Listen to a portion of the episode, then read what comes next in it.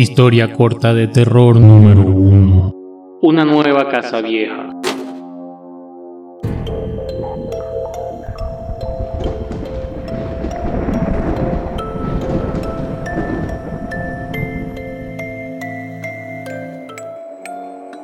Mi novia y yo compramos una casa vieja. Mientras preparamos la mudanza, ella está a cargo de las mejoras. Por ejemplo, está convirtiendo la habitación más grande en el dormitorio principal, mientras yo me encargo de quitar el papel tapiz de toda la casa para pintar las paredes o colocar un papel nuevo. Aún no decidimos. El dueño anterior empapeló cada pared y techo, pero de una manera algo exagerada. Cada rincón de la casa está cubierto por un papel tapiz. Eliminarlo es algo complicado, pero a su vez extrañamente satisfactorio.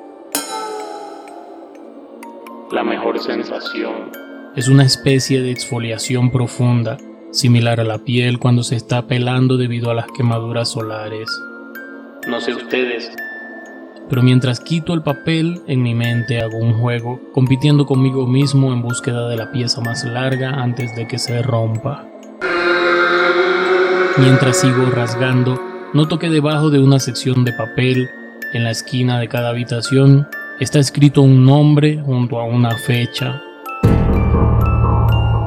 Luego de un par de habitaciones, la curiosidad se apoderó de mí durante la noche busqué en Google uno de los nombres y descubrí que la persona era en realidad una persona desaparecida.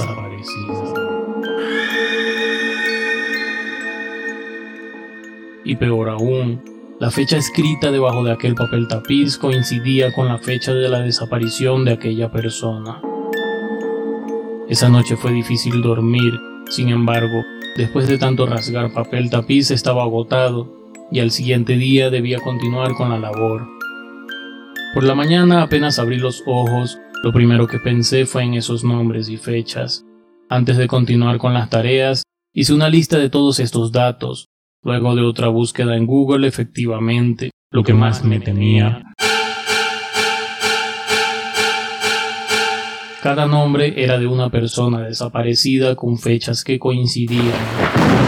De inmediato notificamos a la policía que naturalmente envió un equipo a la escena del crimen. Mientras dos agentes examinaban y tomaban fotos de aquellos escritos en la pared, yo por encima de un agente pude notar algo extraño.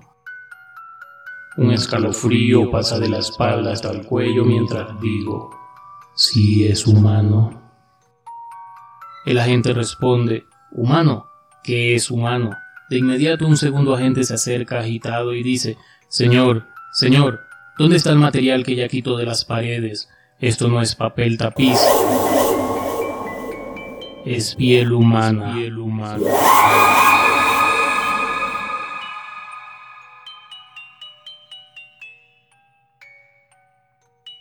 Si te ha gustado esta historia, puedes apoyarme compartiéndola con tus amigos esto me motiva a seguir creando más historias como esta. Recuerda que puedes suscribirte y no olvides activar la campanita.